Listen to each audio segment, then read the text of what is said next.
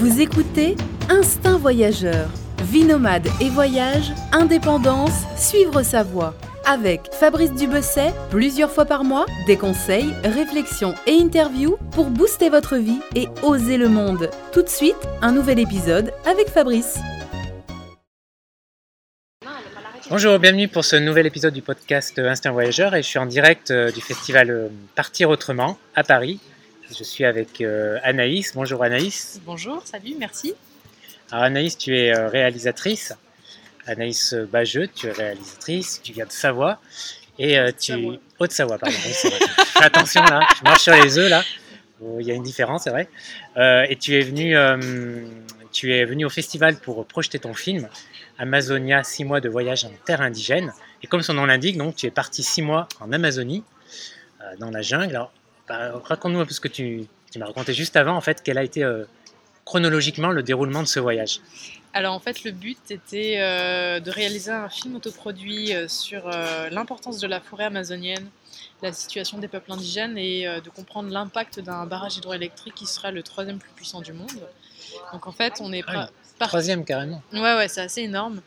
Euh, et du coup, et du coup euh, on est parti principalement au Brésil. Euh, d'abord pour aller comprendre un peu la, la situation de la déforestation, en fait, parce que c'est vrai que l'Amazonie, d'un point de vue occidental, on s'imagine une forêt vierge qui, qui, encore aujourd'hui, malgré ce qu'on nous dit avec les associations de prévention écologistes, que euh, même si elle se fait un peu euh, décimer, ça reste quand même une forêt tellement énorme qu'il faudrait euh, des années et des années avant que ça disparaisse. Malheureusement, effectivement, ça disparaît beaucoup. Et justement, ce qui est très impressionnant, c'est quand on voyage, notamment en bus ou en, bateau, c'est de se dire oh c'est très joli, c'est très bucolique, mais il y, a des vaches, il y a des champs, et on se dit, mais si on regarde la carte, en fait, on devrait être en Amazonie. L'Amazonie commence à ce niveau-là. Pour autant, on ne voit pas de forêt. Et donc, en fait, la question qu'on se pose, c'est plutôt à partir de quand dois-je m'inquiéter euh, de ce que je vois, il n'y a pas cette. Euh, il est très difficile de voir cette image comme nous montre Greenpeace par exemple de la coupe extrême de sous-bêtement euh, une forêt, un champ et c'est très radical. Ça eux-mêmes mettent des mois en fait à le trouver. C'est des mois de surveillance avec des satellites etc pour trouver l'image choc. Ce qui plutôt est choquant, c'est justement de ne pas voir ce genre de choses. Donc le rythme n'a pas ralenti. Le rythme, c'est-à-dire Le rythme de destruction de la forêt. Euh, non. Enfin, je pense qu'en fait, il y a eu euh, une, euh, une grosse déforestation il y a quelques années qui s'est à un moment ralenti par mhm. des lois. Oui, parce que je me, rappelle, je me rappelle, il y a 10 ou 15 ans, peut-être il y a 20 ans, on parlait de, de, la perte, enfin, de la superficie de la Belgique qui était perdue par année. Ouais, bah là, ouais, on dit. Ça a dû se ralentir, je pense, quand même. Là, on dit c'est 13 millions d'hectares de forêt qui disparaissent chaque année. C'est un quart de la France, donc c'est quand même énorme. Euh, je dirais que ça dépend, en fait, euh, des, des, périodes, mais ça va quand même euh, de pire en pire. Donc la, la, déforestation reste un fait mhm. énorme, c'est dû à plusieurs causes. Quand on y va, on le voit vraiment, bah, concrètement. On le voit, mais c'est pas choquant pour un occidental, parce que nous, on a l'habitude de ce paysage bucolique. Euh, donc, euh, donc c'est vrai que c'est pas choquant euh, à voir. Donc c'est vrai qu'il y a quand même ce questionnement de ok, est-ce que c'est ça la déforestation? Est-ce que je dois m'inquiéter ou pas? Est-ce que les monocultures massives sont, sont, effectivement le résultat de la déforestation? Et quand on n'y est pas sensible, on se dit bon, mm. c'est un champ parmi tant d'autres, comme nous on en attend en France. Quoi. Mm. Alors quel est, quel est, ton but vraiment quand tu as voulu faire ce projet, quand tu es parti alors, le but ultime, c'était d'aller à la rencontre des Indiens. Donc, de comprendre comment ces peuples indigènes vivent aujourd'hui en dépendance avec la nature, sachant qu'elle disparaît. Donc, c'était euh, partir du fait, du constat que nous, étant originaires de Chamonix en Haute-Savoie, on voit qu'il y a un changement climatique qui est en marche parce que les glaciers fondent. Euh, L'Amazonie, c'est l'une des plus grandes forêts au monde. Si elle disparaît, comment ça va se passer? Et pour nous, mais aussi pour ces minorités ethniques. Et du coup, le but ultime, c'est d'aller à la rencontre de ces peuples pour savoir comment ils vivent euh, et comment ils naviguent entre leurs traditions et le monde moderne et euh, de quelle façon ils appréhendent la déforestation. D'accord. Et où, tu es parti exactement? C'était au Brésil, mais dans quelle partie? Nord-Nord-Est euh? alors, on est arrivé à Brasilia. pas nord-est, nord-ouest plutôt. On est arrivé à Brasilia donc en juin 2013, donc c'était les manifestations justement avant la Coupe du Monde de foot, mmh. avant les Jeux, les Jeux Olympiques. Mmh. Donc c'est vrai, un moment vraiment intense. Le premier jour, on était dans les manifestations. Donc de Brasilia, on est allé à Porto Velho où on a pris un, bateau pour monter jusqu'à Manaus.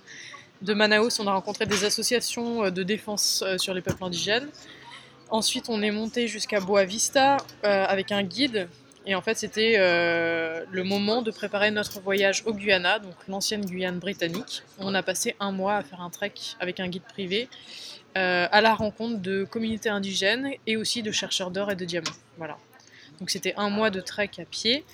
Ensuite, on, a- on est redescendu au Brésil pour arriver euh, vers l'état du Pará, sur la ville d'Altamira, qui n'est pas du tout une ville touristique, mais qui va être en fait la ville d'implantation d'un gros barrage qui s'appelle Belo Monte et qui va avoir un énorme impact socio-environnemental. Donc on est resté un petit moment là, et ensuite on est descendu plus au sud dans l'état du Mato Grosso, dans la région du Xingu, euh, donc vivre pendant deux semaines parmi euh, l'ethnie euh, Kwikuro. Et ensuite, on est descendu jusqu'à Cuiabá, euh, qui est la capitale de l'état du Mato Grosso. Mato Grosso, en portugais, ça veut dire grande forêt. Et paradoxalement, en fait, c'est l'état le plus déforesté. Et eux accueillaient à ce moment-là euh, des Jeux indigènes, donc l'équivalent de Jeux olympiques organisés par le gouvernement. D'accord. Dans toutes ces régions, j'imagine, euh, c'est pas toutes des régions touristiques. T'as pas dû croiser beaucoup de voyageurs, non? Alors, le seul moment vraiment où on a rencontré des voyageurs, c'était à Manaus, euh, Mmh, où même effectivement on avait fait un. On est passé par une agence de voyage à un moment. On avait fait, euh, on avait, on avait négocié euh, contre des photos un tarif préférentiel pour être dans la forêt, pour comprendre ce que vendaient les agences de voyage. Et ils vendent une forêt primaire, euh, alors qu'en fait on ne va pas très loin, on va à deux heures de Manaus, qui est rien du tout. Voilà, donc c'était intéressant d'avoir ce point de vue-là. C'est à ce moment-là qu'on a rencontré un guide qui nous a permis en fait d'être vraiment plus en immersion au Guyana. D'accord. Alors moi, si je veux passer, faire un, un séjour, euh, ça fait un peu euh, un séjour au sein d'une tribu en Amazonie, euh, c'est vraiment accessible, c'est possible, comment faire? Ça une bonne demande une longue préparation. Ah oui, je sais, que c'est une question difficile. Je la réservais pour la fin, mais là je me suis dit on va se lancer. Ok, euh, il y a, ça dépend ce que tu veux vivre, ça dépend combien de temps tu veux rester et ça dépend ce que tu veux voir. Parce qu'il y a beaucoup de touristes justement qui souhaitent juste faire des photos et qui souhaitent voir le côté folklorique, mais en fait qui est plus juste un business. Donc ils vont pas très loin de la ville, de Voilà. Manaus par exemple, dans des Exactement. tribus avec- qui font ça euh, régulièrement. Voilà, ou même des gens qui ne sont pas de tribus de base, c'est juste des Ah bon, caboclos. Oui, c'est des gens qui, qui peuvent être d'apparence euh, indigène euh, ou qui simplement vivent, enfin, non pas cette ne font pas partie de cette ethnie, mais qui, qui peuvent se revendiquer comme tels. Et en fait, voilà. Donc ils sont déguisés. C'est comme si c'était un carnaval en fait. Et les touristes payent pour ça. Donc si tu veux voir quelque chose d'aussi faux et peu authentique, tu peux le faire. Et tu payeras très cher euh, par un tour opérateur. Ça, ça existe beaucoup. Euh, Il y a aussi beaucoup d'ethnies, certaines euh, qui se sont dit bah, on a besoin d'argent, on a besoin de revenus, donc euh, honnêtement, pourquoi pas faire ce genre de prestations aussi Et qui bossent avec des tours opérateurs.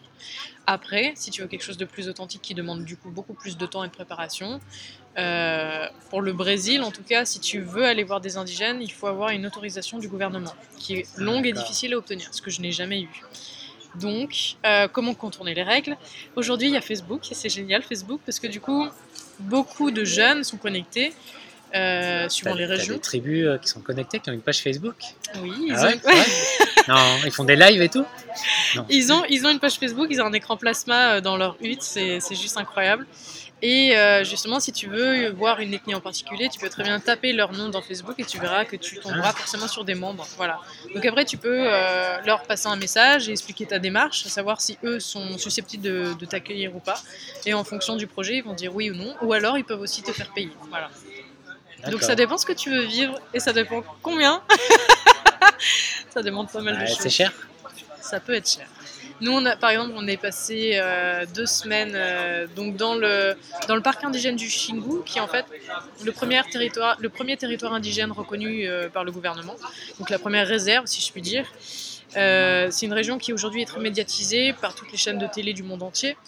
On a passé deux semaines donc chez les Kwikuro et on a fait très attention justement à, à ne pas monnayer notre venue en expliquant justement que nous c'est un petit projet personnel, autoproduit, que le but c'est pas c'est pas la BBC, on n'a pas d'argent, on n'a pas de production Mhm. derrière nous. Euh, donc voilà, c'est si ils nous accueillent en échange, nous on parle de leurs problèmes dans notre film qu'on va diffuser en Europe.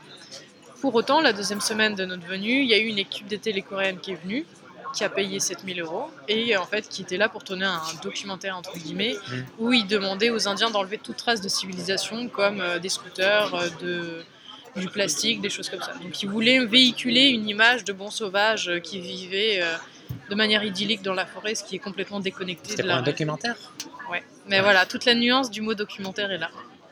D'accord, ah ouais, c'est assez étonnant, ouais. Et euh, est-ce que tu as, du coup, alors, je suis un peu perdu, est-ce que tu as répondu à ma question sur le budget? Le budget de combien tu payes? Ouais, si je veux, par exemple, passer deux semaines. Je saurais pas dire. Ça Une fourchette. J'en sais rien, je sais pas. Eux, ils ont payé 7000 euros, mais parce que c'est une équipe Ouais, de télé. Mm. Mais toi, en tant que touriste, tu payeras pas ce prix-là et ça dépend qui tu vas voir. Et, et même, je pense qu'en soi, euh, payer un droit d'entrée, pourquoi pas, à condition que ça serve à la communauté. Et ça, ça dépend vraiment de, de, de- de- des ethnies et du, du passé historique euh, de, chaque, euh, chaque peuple, en fait. Donc, je, je peux pas dire. Mais en gros, faut éviter les agences, quoi. Bah, moi, je j'aime pas passer par des agences. Après, je veux pas cracher sur tout, euh, tout le travail euh, que ces gens font. Ouais, parce parce qu'il doit y avoir des agences éco, enfin, Oui. un minimum. euh, Ouais. minimum, Le truc, c'est qu'en Amérique du Sud, tu dois sans doute le savoir, quand tu dis le mot écotourisme, ça n'a pas du tout la même signification que chez nous. Donc c'est vrai que c'est quand même bien de demander un peu plus de précision à ce niveau-là. Pour autant, j'imagine qu'il y a quand même des, des agences qui ont vraiment un- des responsabilités, qui ont des valeurs éthiques qui souhaitent respecter, et ça c'est très bien. Euh, moi, c'est juste pas mon mode de voyage, donc après tout dépend. Il y a des gens qui veulent que tout soit amaché, et j'imagine, euh, j'imagine qu'il y a des agences qui le font très bien, de manière solidaire. mhm. Après, combien ça va coûter? Là, justement, je peux peut-être te répondre. D'accord. Et autre question, est-ce que ça. C'est toi qui as étudié quand même euh, la chose, est-ce que des- ça existe encore des tribus qui ont très peu de contact euh, avec la civilisation? Ça existe encore? Alors, il y a même des fois à la télévision ou euh, dans les journaux des, des super news, genre nous avons découvert une ethnie qui n'a jamais euh, rencontré l'homme blanc. Oui, parce que moi je me rappelle d'une photo, je pense qu'elle avait circulé sur les réseaux Ouais. sociaux il y a quelques années, Ouais. où tu voyais euh, puis voilà, ou plusieurs, je sais plus, Ouais, en cercle, ou je sais plus. Ils voyaient un hélicoptère, je crois, et c'était censé la découverte d'une tribu Mm. qui n'avait jamais été. Mais ça, c'était du fake. Je crois que c'est du fake. Euh, après, je suis pas une experte en la matière, mais j'ai du mal à croire qu'il y a vraiment euh, des, ethnies qui vivent euh, vraiment isolées sans contact. Il y en a peut-être, mais vraiment infimes. Et justement, le gouvernement essaye de ne pas entrer en contact avec elles. Il sait plus ou moins où elles habitent, mais volontairement, ils évitent d'être en contact justement pour les préserver. Et que si eux-mêmes prennent la décision, ces Indiens-là prennent la décision de venir en contact, c'est d'eux-mêmes et c'est pas forcé. Voilà, parce que l'histoire euh, de la rencontre de l'homme blanc a été beaucoup trop euh, malheureuse pour ces peuples-là. Donc on peut dire que dans l'ensemble, euh, bah, les contacts, les tribus indigènes, ils sont vraiment, enfin, ils sont en contact régulier enfin, avec la civilisation occidentale. tu me disais, tu parlais des plasmas et de groupes Facebook. Ouais, mais Facebook. voilà. Après, je veux pas faire de généralité parce que ça dépend vraiment des zones géographiques. La, la partie dont je te parle euh, est très connectée au monde parce que c'est une région facile d'accès entre guillemets. La ville la plus proche, elle est à 8 heures euh, de 4x4. Il y en a d'autres qui vivent dans des régions beaucoup moins riches, qui sont beaucoup moins médiatisées, donc qui mériteraient en fait d'être euh, plus connectées. Il y a quand même des travails avec des associations. Euh, il y en a d'autres qui, lui aussi, également, ne souhaitent pas avoir un contact plus que ça et pour avoir justement le, la, la préservation de leur mode de vie traditionnel. Mais pour autant, malgré eux, ils sont obligés finalement euh, d'être en contact euh, parce qu'ils sont moins d'un pour cent de la population au Brésil, mais ils ont 11% du territoire. Ce qui fait qu'il y a beaucoup d'intérêt de la part euh, de l'agrobusiness pour leur territoire. Donc, quoi qu'il en soit, ils sont obligés aujourd'hui de s'allier avec la technologie justement pour mieux euh, s'allier Mhm. entre peuples indigènes et d'oublier les guerres qu'il y avait pu avoir jadis, justement pour combattre le même but. Et ce barrage-là de Belo Monte, il va se faire finalement Ah bah oui, là il est presque fini en Parce fait. qu'il avait été suspendu, non, pendant un temps Effectivement, euh, comme en fait il est illégal parce qu'il respectait euh, ni certains points de la, de la loi brésilienne ni internationale, euh, il a été souvent stoppé, remis en service et finalement on s'arrête et on recommence, etc. etc. Aujourd'hui, il est bientôt terminé euh, et effectivement c'est malheureux parce que ça va avoir, ça va avoir un énorme impact au niveau euh, de, de- des populations mais également de l'environnement. Et le problème c'est que c'est pas un seul barrage. Là on parle d'un seul, on parle de celui de Belo Monte qui est dans l'état du Pará, mais en fait c'est un projet de sept barrages qui va avoir du coup un impact. Si on compare à l'Europe, c'est comme si tu mettais un barrage depuis Amsterdam qui va avoir un impact jusqu'à Madrid. Donc c'est juste énorme. Et en fait, le développement, enfin la, la politique du gouvernement brésilien est aujourd'hui de développer l'é- l'économie et de faire plein de barrages, euh, 30 barrages sur les 20 prochaines années. euh, voilà. D'accord. Ah ouais, ça fait une production hydroélectrique énorme en watts, j'imagine. C'est ça, mais le problème en fait, c'est que généralement cette, euh, cette euh, électricité produite n'est pas pour les habitants de la région. Elle est généralement pour les villes du sud qui sont à 3000 km de là, comme à São Paulo, où il y a régulièrement des coupures d'électricité. Il y a un besoin en énergie, c'est certain, sauf que 70% de cette, euh, de cette énergie produite par l'hydroélectricité va être pour les entreprises Mm. qui elles-mêmes vont produire des biens pour l'exportation. Mm. Donc du coup, c'est-à-dire que c'est des infrastructures qui vont être énormes, qui vont causer un dommage énorme au niveau euh, de l'environnement, des populations, mais qui malheureusement ne profitent pas aux gens. Mm. Et les tribus indigènes, ils ont une représentation politique euh, Ça commence de plus en plus. L'avantage, c'est qu'aujourd'hui, euh, le gouvernement essaye de mettre plus en plus d'actions aussi pour les insérer dans la société. Donc, il y a également des programmes scolaires. Donc, de plus en plus d'indigènes vont à l'école, font des études supérieures, deviennent avocats spécialisés dans le droit indigène, etc. Donc, il y a aussi cette conscience de devoir agir. Mais depuis longtemps, ça fait longtemps que c'est en marche. Euh, de par leurs problèmes, notamment de barrage, ils se sont alliés, ils, veulent- ils souhaitent être représentés politiquement, avoir un poids, sauf qu'il reste une minorité et ça reste encore compliqué. Mais ça se fait de plus en plus. mm. Et l'Amazonie, alors c'est l'enfer vert quand tu y voyages? C'est une bonne question. Euh, disons que l'Amazonie en forêt, quand tu es vraiment en immersion dans la forêt, si tu as de quoi manger et de quoi boire, tout va bien. Ouais. bah, Enfin, il y a la chaleur, c'est humide, les moustiques, Oui, les oui. moustiques qui te dévorent, c'est la réalité ou pas? Oui, alors le truc c'est que bien évidemment ça reste un milieu relativement hostile dans le sens où effectivement on n'est pas habitué à ce genre de conditions climatiques. Euh, mais il faut juste comprendre comment ça fonctionne et après euh, savoir plus ou moins comment se protéger. Tu as toujours bien évidemment des moustiques, mais globalement moi sur les six mois j'ai pas été non plus euh, dévorée. T'as pris un traitement antipalu? Ouais, ça on l'a pris. Donc ça te, C'était quoi? C'était le Malaron, je crois. Non, même pas, je dis n'importe quoi. Dioxycycline quelque chose Ah comme oui, ça. le, c'est, euh, il y a moins, ce traitement est moins cher. euh, Exactement. Ouais, ouais, ouais. et tu peux le prendre plus longtemps, Oui. sans moins, Avec des effets. plus réduit. Ouais, des effets un peu moins forts. Euh, bref, et du coup, tout ça pour dire que euh, oui, oui, en fait, être dans la forêt, c'est assez fascinant parce qu'effectivement, c'est beaucoup de sons. Tu vois très peu d'animaux. Les seuls animaux que tu vois, en fait, c'est des insectes majoritairement. Donc, en fait, euh, tous les animaux, tous les oiseaux exotiques superbes que tu t'imagines, tu les vois pas. Mais tu entends énormément de sons, ce qui est assez fascinant, surtout quand tu dors la nuit. Mais après, le problème, c'est plutôt quand tu commences à te perdre en forêt. Donc, ça, c'est un peu l'enfer. Et là, tu te dis, mon Dieu. Ce qui nous est arrivé à un moment, effectivement, euh, Mais vous aviez un guide pourtant. on avait deux guides et on s'est perdu. Ah, bravo les guides. hein. On s'est perdu parce que voilà, en fait c'est très vite, c'est tellement facile de se perdre, même en fait quand tu n'es pas au milieu de la forêt, tu es dans une ville et juste à côté un- la forêt commence, tu, tu vas juste derrière un arbre, si tu te souviens plus par où tu es rentré, tu te perds. Et c'est la forêt est tellement dense suivant les zones géographiques que c'est vraiment compliqué de se retrouver. Donc tu es avec la lumière du soleil en disant ok le soleil se couche dans telle direction, moi techniquement je venais de là, etc. Mais il faut faire attention. T'en avais pas marre un peu de voir tout le temps la jungle, euh, tous ces mois, euh, c'est plat, euh, c'est vert, tu vois pas les, le, le ciel presque? Euh, bon, après, j'ai pas été six mois en immersion dans la forêt. Au maximum, j'ai dû faire un mois et demi. Et encore, c'est pas suivant, suivant les zones géographiques, c'est pas tout à fait non plus la même végétation, donc c'est assez différent. Euh, non, c'est assez fascinant parce que pour moi, c'est un rêve d'enfant. euh, donc c'est vrai que tu t'en prends plein les yeux et il faut, estimer aussi le fait que tu sois. C'est jamais simple. Et des fois, il fait chaud, c'est lourd ce que tu portes. euh, tu sais que tu vas pas manger avant tant de temps, pendant deux jours. Enfin voilà. Mais ça fait partie du voyage et après, il faut essayer de trouver ça, des côtés positifs à tout ça. Hmm. Non mais il y en a toujours, c'est clair. C'est une expérience assez unique. Et finalement, il n'y a pas tant de monde qui va. Pas tant de monde que ça, ouais, qui, qui tentent, euh, enfin qui vont dans l'Amazonie vraiment. Enfin, à part, euh, je parle pas ici de, de quelques kilomètres après Manaus. euh, sur des circuits balisés, j'imagine que proposent des agences. Oui, souvent c'est assez balisé, effectivement. C'est euh, la nuit dans un très beau lodge où tu as un confort euh, rudimentaire mais relativement confortable. Euh, donc, euh, qui est quand même agréable pour les Occidentaux. S'il reste une semaine, c'est vrai que bon, bah, dans un sens, c'est aussi difficile de se déplacer parce que ça prend beaucoup de temps. Mm. C'est un territoire énorme.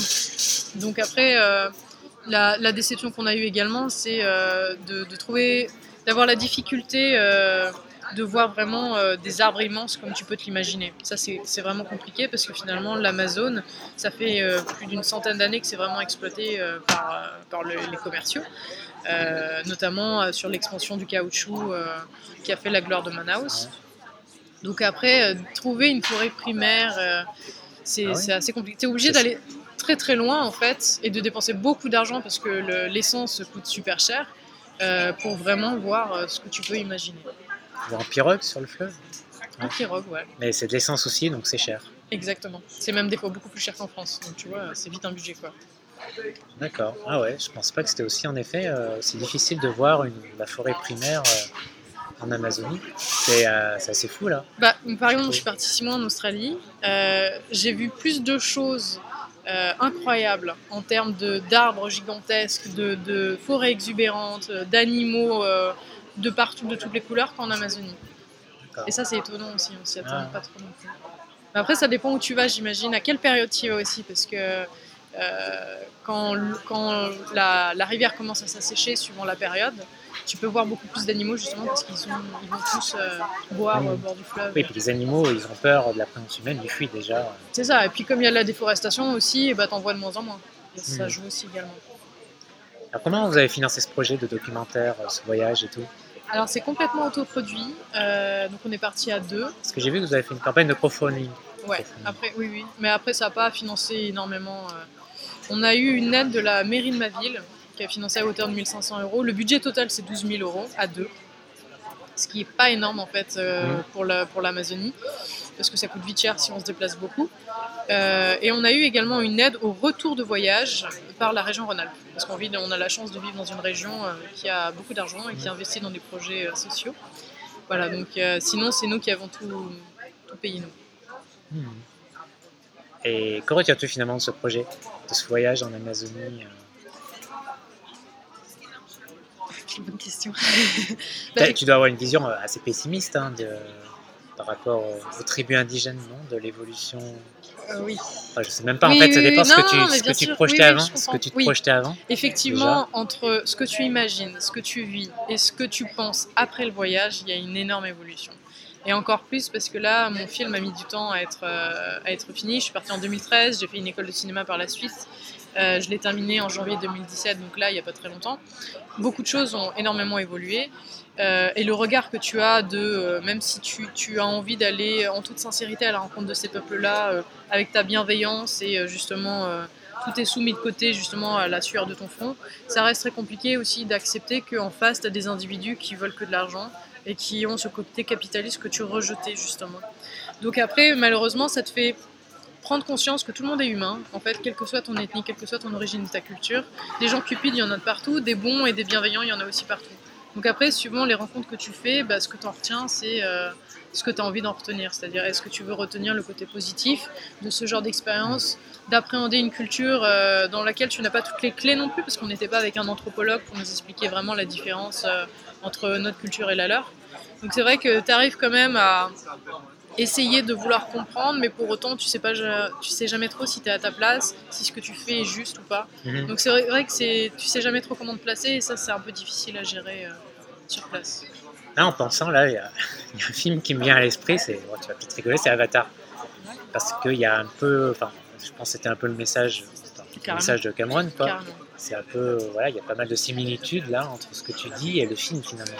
Alors Avatar, c'est très drôle parce que David Cameron est venu en Amazonie justement avant, euh, de, avant la réalisation d'Avatar. Il a rencontré le chef Raoni. Ah ouais. Euh, Ah, donc euh, c'est carrément, euh, c'est pas du tout bête ce que je dis. Il y a carrément une similitude. euh. C'est exactement la même histoire en vérité. C'est-à-dire que là, euh, dans Avatar, on sait que voilà, c'est une civilisation extérieure euh, qui vient détruire l'arbre sacré. L'histoire de Belo Monte, le barrage, c'est exactement la même histoire.